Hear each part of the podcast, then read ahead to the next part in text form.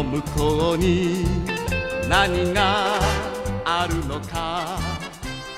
誰も知らない過去の这首熟悉的歌曲响起，七零八零后的小伙伴是不是勾起了你的童年回忆了呢？大家好，我是罗宾大叔，今天呢是二零一九年一月二十三日。嗯，我们这一期的闲侃日本啊，就来聊聊这部曾经风靡了八十年代的日本特摄剧神剧， 叫《恐龙特辑克赛号》。那句经典的台词啊，“可赛前来拜访”，瞬间就能把当时国内的小朋友，特别是小男孩的热情给点燃了。当然了，还有其他的一些经典的台词，比如说像“时间停止”，还有“时间运行吧”。还有更加经典的就是“人间大炮一级准备”，“人间大炮二级准备”，“人间大炮放”，这些台词真的是瞬间就在我脑子里回想起来，真是一点不都不带模糊的，一点都不带打嗝的。那首先先给大家介绍一下什么是特摄剧啊，给大家不熟悉这个《恐龙特辑可赛号》的小朋友们，就可能九零后的年轻人或者其他不熟悉。呃，日本这种特摄剧这种特殊的剧种的这些听众朋友们来介绍一下，特摄剧呢，日语里面叫特摄，托库萨兹，特就是特别的特，摄呢就是摄影的摄，托库萨兹。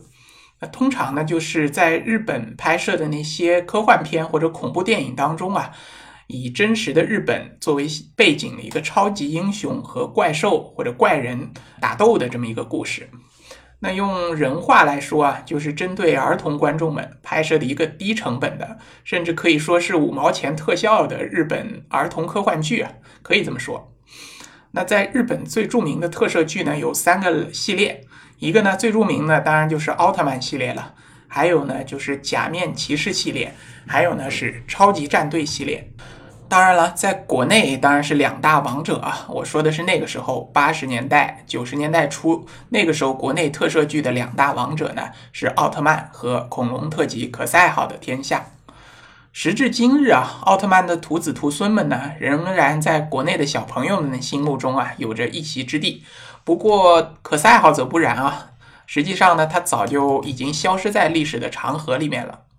也只有罗宾大叔这样的大叔辈的人物啊，才会偶尔想起这个吧。那先来简单的介绍一下《恐龙特级可赛号》的背景和简介吧。这个就是一个它的简单的背景啊，他就说进入了二十一世纪，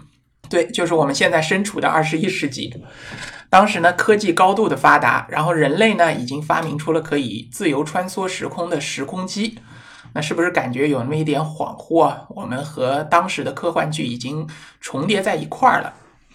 那继续啊，在时当时有一个时空管理条例，那人们呢尽量不去打扰古人的生活，那以免引起一个历史的改变。看来呢，日本日本人啊，当时对时间线或者说时间改变、时间多重时间或者说是平行宇宙这些概念还是比较清楚的。那然后呢，在二十一世纪初，也就是二零零一年的某天，是不是感觉很很错愕、很颠倒啊？就是十八年前的某天，那地球呢遭到了极热和极冷光束的袭击。那我记得很清楚啊，这个专有名词叫做热熔线和冷冻线。然后为了探究原因呢，日本的时空管理局那派出了一个训练有素的叫时空战队，前往这个白垩纪调查。白垩纪呢，就是和侏罗纪齐名的一个恐龙横行的古代的一个纪元吧。那因为侏罗纪公园的原因，我们大家可能对侏罗纪比较熟悉。那白垩纪呢，就是处于侏罗纪后面的一个纪元。那白垩纪晚期呢，恐龙就大规模的灭绝了。好，那继续往下讲啊。在白垩纪的地球呢，他们遇见了来自格雷萨行星的阿尔塔夏公主，这名字还是很洋气的。然后这个公主呢，还带着一个随从机器人吉伊。我不知道这个人设是不是来自《星球大战》啊？就是当时《星球大战》应该是比他们更早一点的一部电影啊。呃，恐龙特辑可赛号是一九七八年拍摄的，《星球大战》我记得最早应该是一九七七年，所以很有可能啊，这个阿尔塔夏公主和她的随从机器人吉伊啊，就是抄袭了《星球大战》里面的人设，就是里面的那位叫雷亚公主啊，Princess Leia，然后她也有一个随从机器人叫 R Two R Two 型机器人，所以这个人设还是非常熟悉的。那再继续往下说情节啊，从这个阿尔塔夏公主口中呢，这些时空战队的战士呢，得知了来自一个邪恶的外星人叫格德米斯星人，他们在宇宙当中四处侵略。他们把公主的母星给占领了，然后为了追杀公主呢，于是千里迢迢了来到了白垩纪的地球。然后来到地球以后，发现这块儿好像环境不错啊，所以准备在这儿大展拳脚，然后大大的发展一番。然后在攻击地球当中，他因为想要改变地球的环境什么的嘛，使用了他们的这个攻击的武器，叫热熔线和冷冻线。那由于时空穿越的原原因啊，里面还有超光速粒子。那这个不是铭刻，这就是 电视里本来的人设，就是热熔线和冷冻线当中含有超光速粒子，所以就穿越到了七千万年以后的现代地球，然后给现代地球带来了很大的麻烦。那听到了这个呢，于是这帮时代战士就纷纷的义愤填膺啊，然后为了保护白垩纪的地球，保护现代的地球，然后他就与这些外星人、这些格德米斯星人展开了连番的大战。然后其中呢，这个有一位主角，就这个主角，他的名字叫格乌格乌，然后他在机缘巧合之间获得了来自于这个阿尔塔夏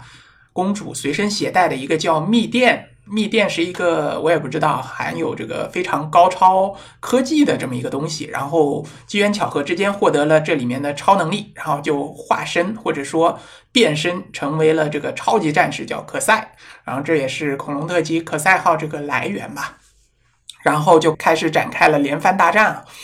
然后情节在当时看来也是非常有趣的，包括这个葛德米斯星人他呃前期的一个 BOSS 叫总监扎吉。这个 也挺有趣的，听到这个抬头，这个抬头叫总监啊，我总想起好像是在国内外企某些很厉害的总监，然后随身带条皮鞭，到处看谁不顺眼，然后就把谁给开了，这么一种感觉，反倒不像一个邪恶星的大头领这种感觉啊。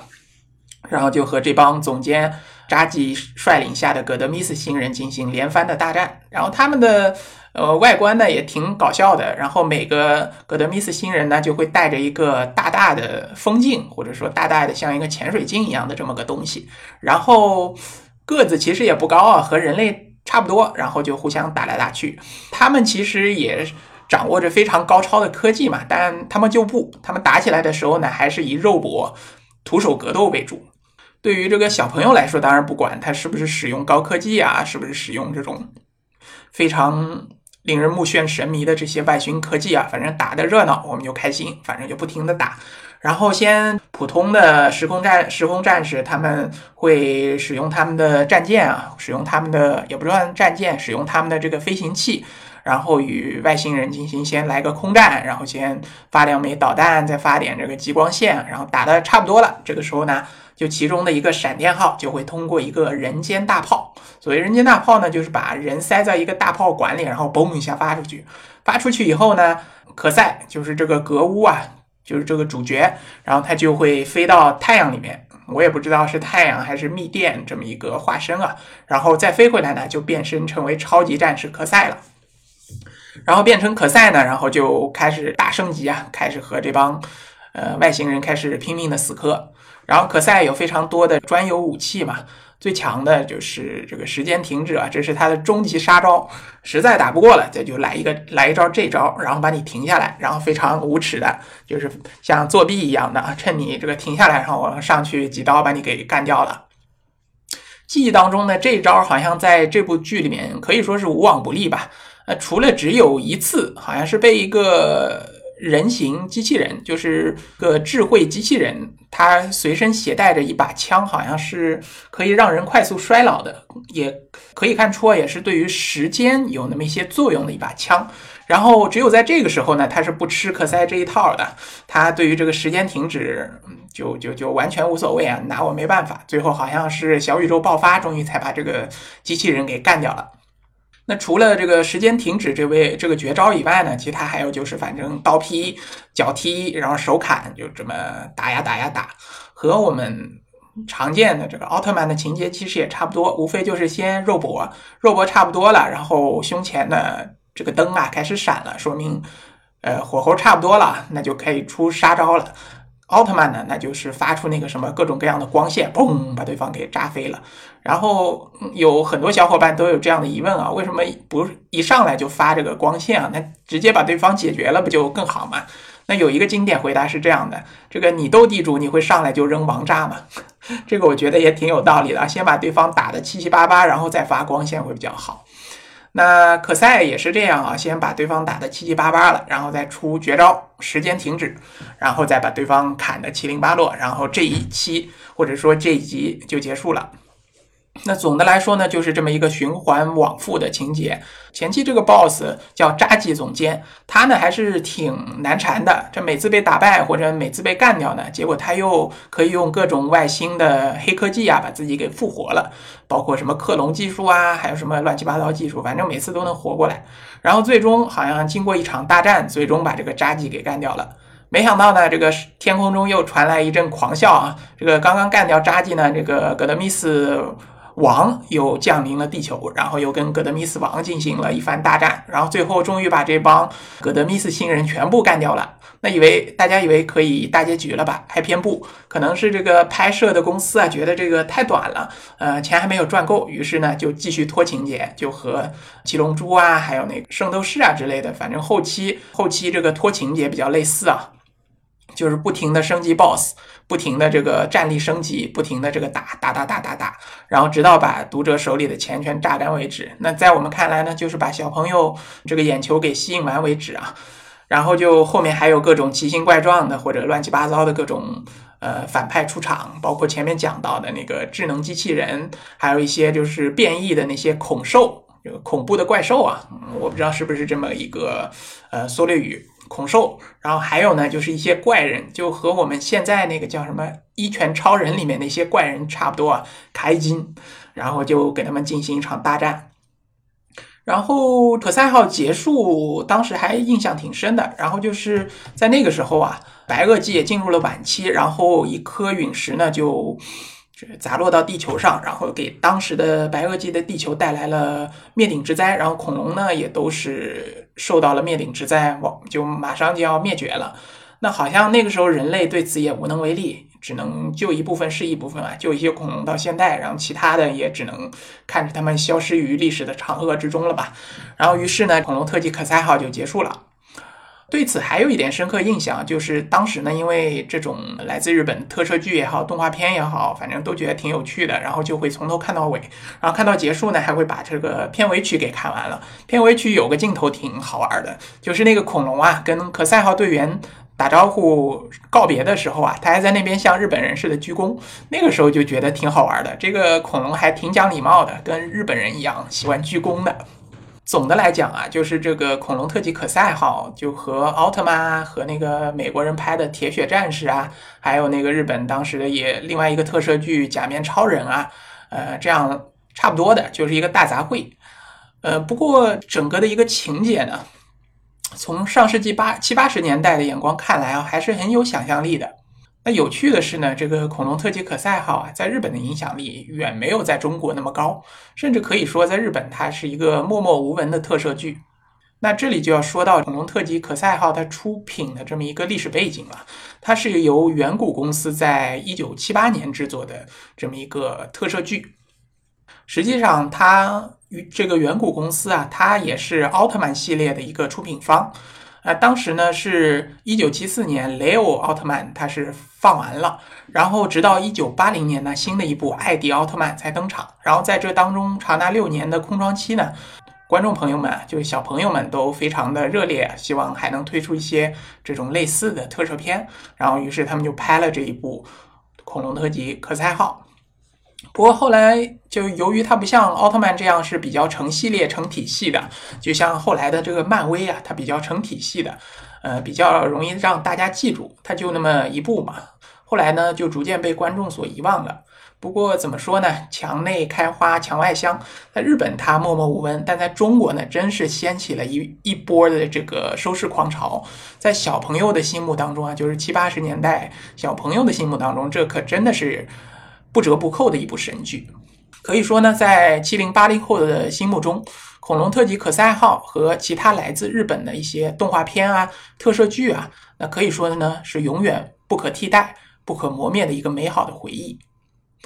节目最后呢，罗宾大叔啊，想给隔壁的两个新专辑做个推广，那分别是显侃日本重制版，还有罗宾大叔的移民专辑，欢迎大家订阅收听。那您的收听和订阅呢，是对我最大的鼓励和支持。好，谢谢大家。接下来呢是罗宾大叔的广告时间，罗宾大叔可以为大家提供如下的收费服务，包括日本自由行的咨询服务、日本深度游的私人定制服务。以及日本经营管理移民的咨询服务，还包括日本购房移民的咨询服务。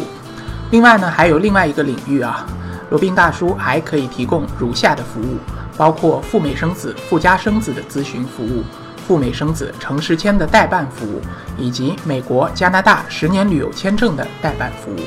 除此以外呢，还有三个国家的移民代理服务，罗宾大叔也可以提供。包括南太平洋小国瓦努阿图共和国的投资移民项目，可以投资移民拿绿卡，或者直接投资移民拿护照。另外呢，我还有一个欧盟国家希腊二十五万欧元的购房拿绿卡的项目，这个项目呢也叫黄金签证项目。还包括另外一个欧盟国家塞浦路斯的三十万欧元购房拿绿卡的项目。以上所有的服务呢？和罗宾大叔的独家特别干货，都可以在罗宾大叔的个人官网三 w 点罗宾大叔的全拼点 com 上可以看到。您也可以加罗宾大叔的个人微信八二七四七九七零八二七四七九七零，向罗宾大叔本尊咨询相关的服务内容。添加时请注明从哪里获知罗宾大叔的微信号以及咨询的内容。谢谢大家。